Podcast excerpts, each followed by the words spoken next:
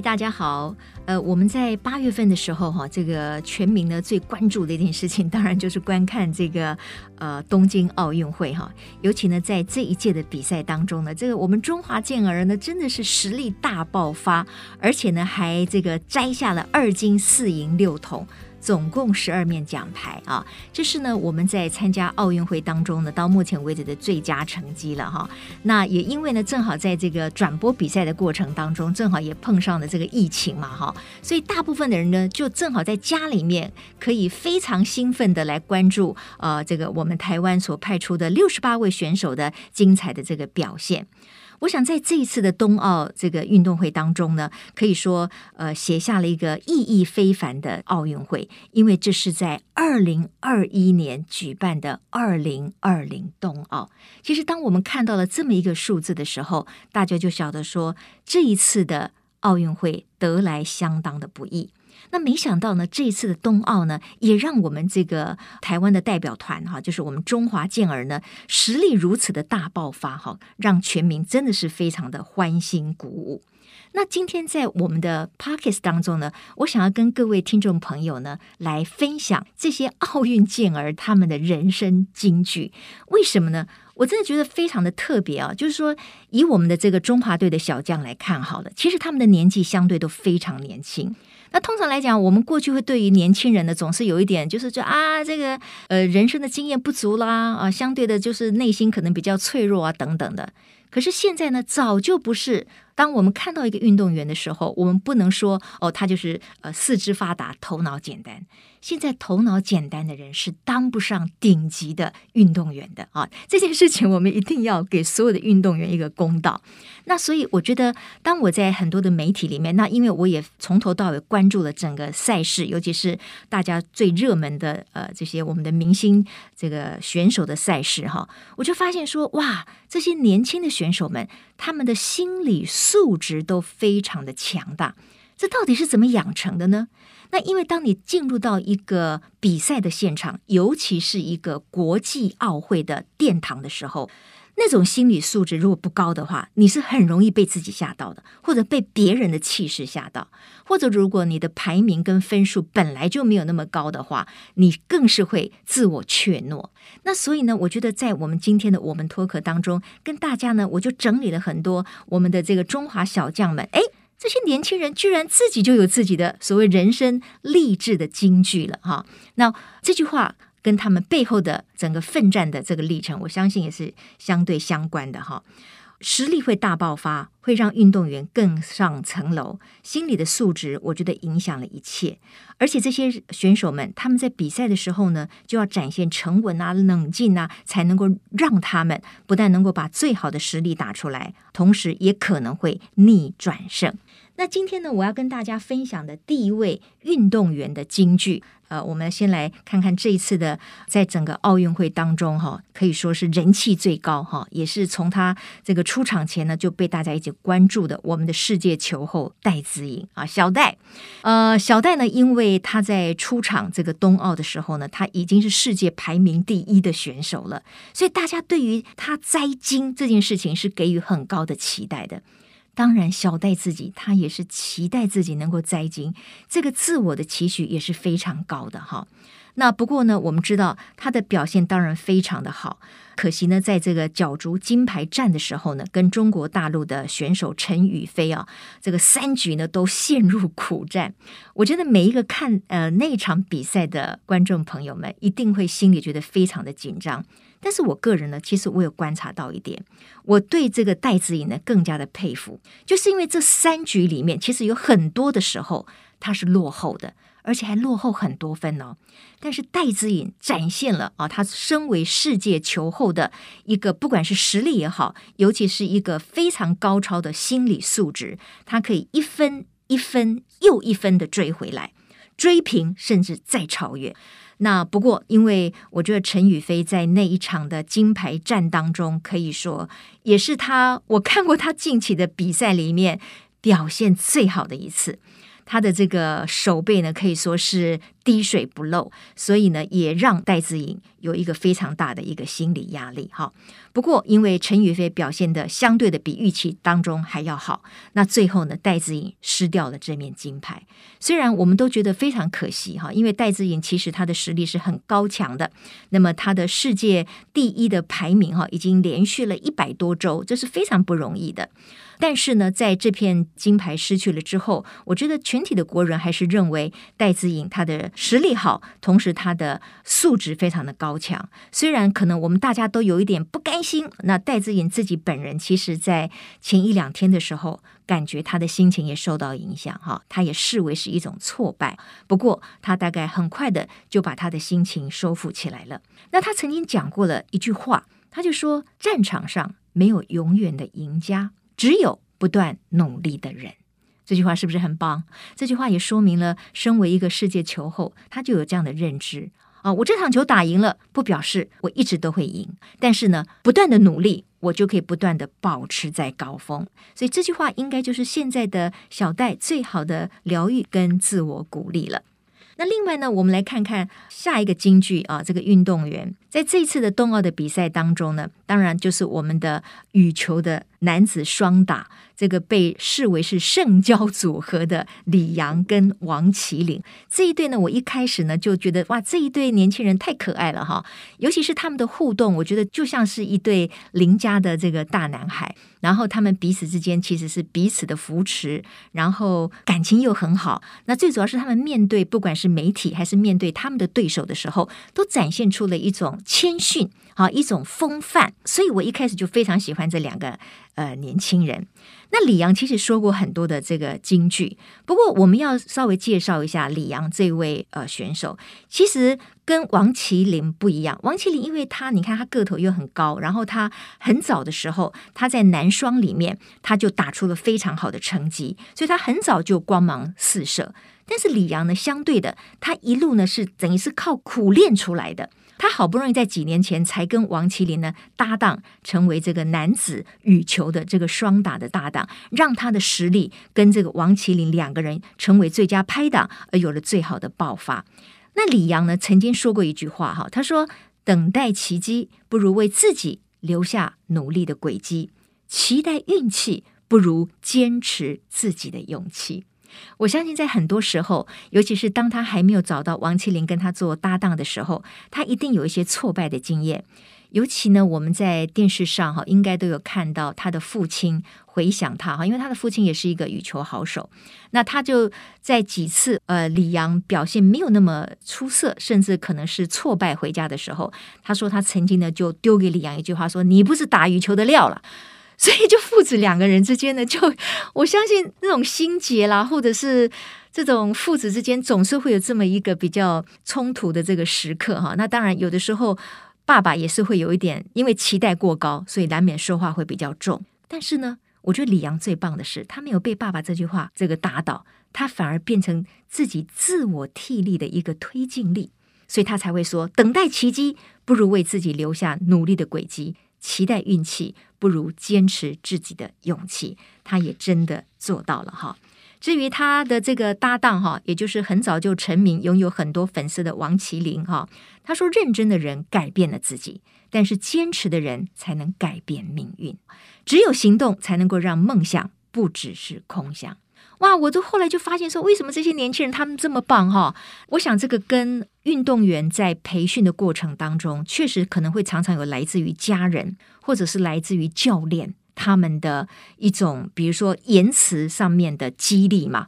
那常常在比赛的场合当中也会有挫折嘛，是不是？所以当然那个就是很难的，那个心情上是常常是千锤百炼的哈。所以他们可能必须要靠一些自我激励的话来勉励自己，不断的往前。好，这个是我们的圣交组合李阳跟王麒麟，他们这一次呢非常棒的拿下了羽球男子双打的金牌。那么我们刚才说的这一次中华队的成绩里面有二金，呃四银，呃六铜哈。那么这个二金里面呢，其中一金就是李阳跟王麒麟，另外一金当然就是我们的这个郭幸存哈。那接下来呢，我们再来看一看这一位是谁？李志凯，李志凯是谁？对，现在我们都认识他了嘛，哈，不认识他就不应该了，哈。这就是我们的鞍马王子李志凯。李志凯，哈，我们先说一下他成长的故事。呃，李志凯的父亲呢是挖土机的司机，他的妈妈是菜市场的菜贩，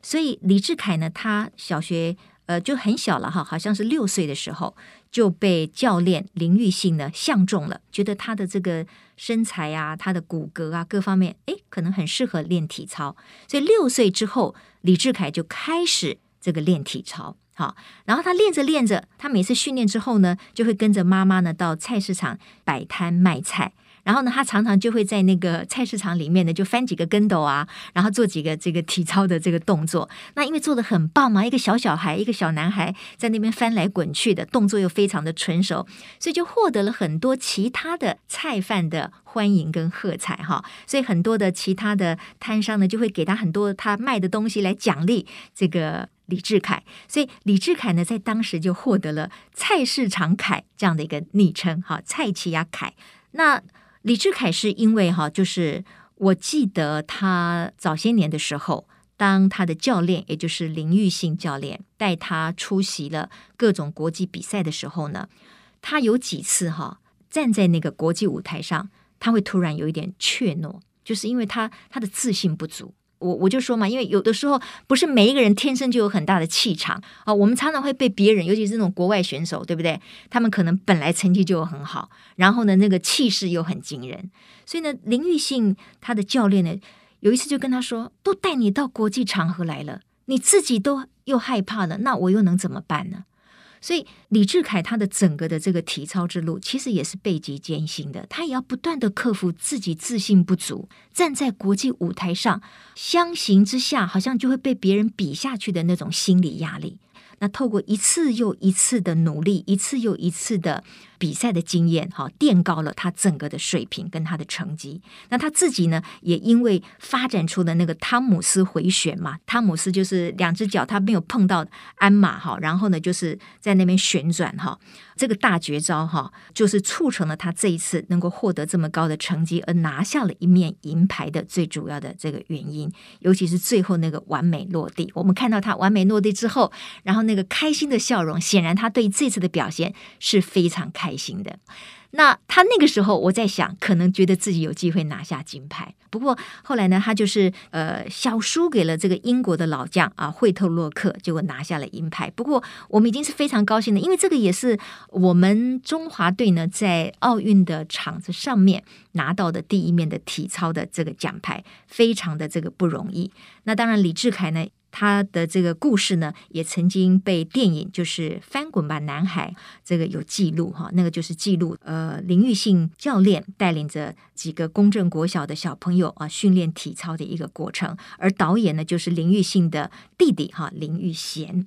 所以这个李志凯他说过的金句是什么呢？他说：“虽然我们是 nobody，但是我们靠自己的力量可以成为 somebody。”啊，这句话讲得不错。所以，真的，李志凯就从自己是 nobody 变成了现在国际体坛上的 somebody。那我还记得他讲过一句话，我觉得也很棒。他说：“如果我不拼，就什么都没有了。”我想他这句话也是自我鼓励，说：“我觉得很辛苦，我常常遇到挫折。可是如果我就放弃了，我如果不继续拼了，那我就前功尽弃了，我就什么都没有了。”所以这两句就是李志凯的金句。好，那继续呢，我们再来看看还有哪一位选手呢？哦，那当然不得不提啊，小林同学，小林同学来了。小林同学也是我在看那个冬奥的时候哈最关注的一位选手了，因为今年呢，他才几岁？他才十九岁。十九岁的小林同学，哈，也是从小就展现了所谓桌球天才哦，他被誉为是桌球神童嘛。很小呢，就展露了在这个桌球上确实有他的天赋异禀，然后就一路呢，家长也好，或者是他的舅公也好，就是出钱哈来这个培养他。那小林同学也因为这一次的表现实在是太精彩了哈，所以爆红，变成了所有的观众朋友们的热搜的这个对象。那他现在呢，呃，也在我的母校啊，福大体育系来这个就读。他展现出一种气质，我觉得跟可能很多运动员不太一样，就是他有点腼腆啊。所以一开始我看他的时候，我想，哎呦，他这样子看起来会比较容易在比赛里面比较会有点怯懦。哎，我完全错了哈，因为他有非常强大的心理素质。这就是我为什么说我们这一次的中华的这个小将们啊，年纪虽然轻。但是可能在他们整个的训练的过程当中，我觉得教练也带得好，而这些小将们，他们自我成长不只是从技术上，而且是从心理的素质上面也要成长，这点是令我们非常感佩的。好，那这个林昀儒讲过一句话，他说：“我不是神童，我只是坚持打好每一颗球，专注。”你看，他就专注这句话哈。他同时也说：“哈，大家都说我是桌球神童，可是呢，可能大家都没有看到我花了多少时间来苦练。我唯一休息的时候，就是我上场比赛的时候。哇！我第一次看到这句话的时候，真的心里非常有所感哈。就是他唯一休息的时候，就是他上场比赛的时候。当然，我们不敢去自比林云如了，因为他登上的是国际体坛的盛会。但是我记得我在当主播的时候，哈。”呃，因为主播的工作其实也非常的忙碌，我们的心理压力很大，因为你都要及时播报，然后那个新闻的讯息也是不断的在变动当中，所以你如果不是常常打开你的双眼跟双耳的话，你常常可能你报的新闻就落后了，或者是你就没有报一个最新的状况了啊，所以那个心理压力很大。所以那个时候我也讲过一句话，我说：“哎，我们主播最轻松的时候。”就是上台播报的时候啊，因为那个时候你你也不必紧张了，反正就是乖乖的坐在那边，把你刚才准备好的所有的最新的内容，或者是你要采访的这个讯息，你就好好的呈现给观众。所以我确实，当小林讲说他唯一休息的时候就是上场比赛的时候，我真的是心有戚戚焉。小林同学的心理素质可以这么强大哈，我们可以回顾一下。呃，他在这个铜牌战的时候呢，当然非常可惜的，他输给了德国，也是拿下很多大赛金牌的奥恰洛夫。那场比赛哈，真的，我觉得看的真的实在是也是大呼过瘾哈。尤其是当然他前几场比赛都非常好，你看到那些不可思议的球，你觉得这不可能接得起来的啦，诶，他们都接起来了。所以那个长打那种杀球，他们可以彼此杀个五六颗球，甚至七八颗球之后呢，才分出胜负啊！所以这个桌球赛实在是太好看了。那也因为透过了这一次的桌球转播，我们才惊觉说，我们居然有一个如此神迹的林云如这一位桌球的这个大将。那结果呢？他在这个铜牌战当中，虽然输给了奥恰洛夫，所以他只得到这个铜牌嘛，好，没有办法打那个金牌战。可是，在男团赛当中呢，呃，这个男团赛啊，虽然我们的男团没有无缘晋级四强，但是小林同学呢，他又跟这个宿敌就是奥恰洛夫又对上了。结果在这次的男团的单打当中呢，他最后以三比二抢下了他的单打的这个胜利，哈，演出了甜蜜的复仇记。那这也说明了小林同学的实力是非常坚强的，我们也非常看好他在下一次的巴黎奥运会的时候，将渴望为这个中华队呢夺下这个金牌，也深深的祝福小林同学。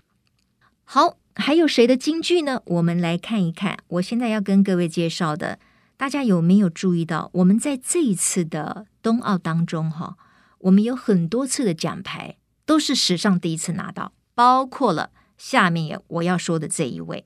我国首面的奥运拳击奖牌是由女子五十一公斤级的黄晓雯拿下。黄晓雯，各位有没有印象？她一百七十七公分高诶，可是她她是五十一公斤重，就是好瘦，像根竹竿一样。其实她本来哈是五十四公斤级的，可是她可能是一种战术的运用，她就让自己减重。减到了五十一公斤，好，变成了银量级，然后用这个五十一公斤级呢，去初登这个奥运的比赛的会场，结果他夺下了一面铜牌，非常的不容易。那这个我觉得黄晓雯的成长故事啊，也非常值得我们来这个提一下哈。呃，因为黄晓雯呢，她很小的时候，应该是一岁吧，她就历经了父母离异，然后呢，由开计程车的阿公哦抚养她长大。而他的父亲呢，也曾经因为吸毒三度入狱，所以对于小文来说，他从小到大，他心里面其实是觉得自己是在一个相对比较弱势或破碎的家庭成长的。但是也因为这样，所以激励了他，他要以拳击这个运动好来扭转他的人生。所以呢，他曾经说过一句话，他说：“我改变不了原生家庭的环境。”但是我能改变我自己的命运，甚至我想改变家人的命运啊！我觉得让人非常动容，尤其是他讲了一句，我真的快哭了。他说：“我要以我自己的努力，不但改变我家人的命运，同时我还希望能够成为爸爸的榜样。”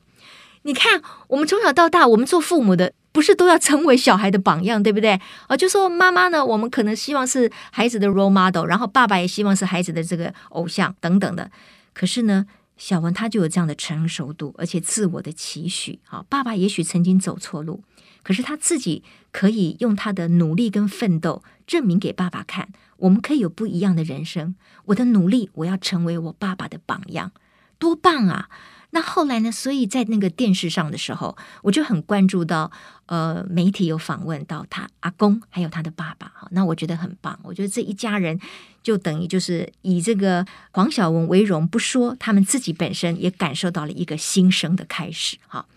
这个是黄小文。好，最后呢，我想我们要来分享的这一位哈，就是也是我辅大的这个学妹了哈。当然她是体育系的。那她这次回国的时候呢，辅大呢组了一个好大的那个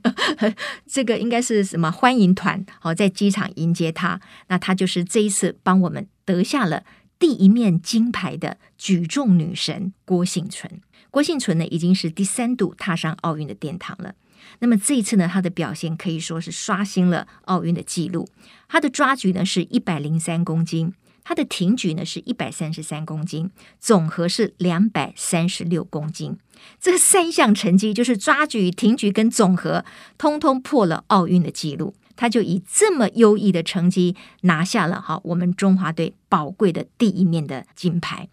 郭婞淳的努力，当然他的故事相对大家都是比较熟悉的。那么他一路呢，囊括了世锦赛、亚运、亚锦赛、世大运、奥运五个金牌一次到手，他就是举重的金满贯。那接下来呢，幸存也说，他也希望能够把他个人的这个故事、他的经验、他在举重方面的成绩，也可以传承给更多年轻的这个选手。所以我觉得今天哈，为什么我要特别用我们脱壳来跟大家分享一下这些呃，我们中华健儿的京剧，就是因为我觉得他们不但是苦练，而且有实力，同时呢，他们有这么强大的心理素质，而他们竟然可以用。自我励志的这些金句来勉励自己，不断的朝目标这个前进。那呃，最后呢，我再说一句，各位记不记得林昀儒哈？因为他自己在脸书发言的时候，他有写一句哈，哎，我看了我也笑了哈，因为我觉得，因为他就是很可爱，然后又很年轻嘛哈。那他虽然说他不是这个桌球神童哈，他是非常努力的，可是呢，他得奖了以后呢，他就是引用了一句话，他说：“你若精彩，天自安排。” 那我觉得这个好像有比较成熟的，可是呢，呃，放在林昀儒来引用的话，我觉得也是非常的恰当。这也显示了他对于接下来的桌球生涯，他还是抱有更高的期许的。所以我们祝福林云如，也祝福我们所有的中华健儿，在未来的比赛、未来的职涯当中，都能够有更多的突破，拿下更好的成绩。那不管成绩是如何，我觉得他们能够有这么棒的心理素质啊，在逆境当中还能够替力自己前进，这一点就足以为我们所有的年轻人作为他们的楷模了。好，今天这个奥运，我们中华健儿的金句的分享。就到这边告一个段落喽。我们下一周同一时间空中再会拜拜。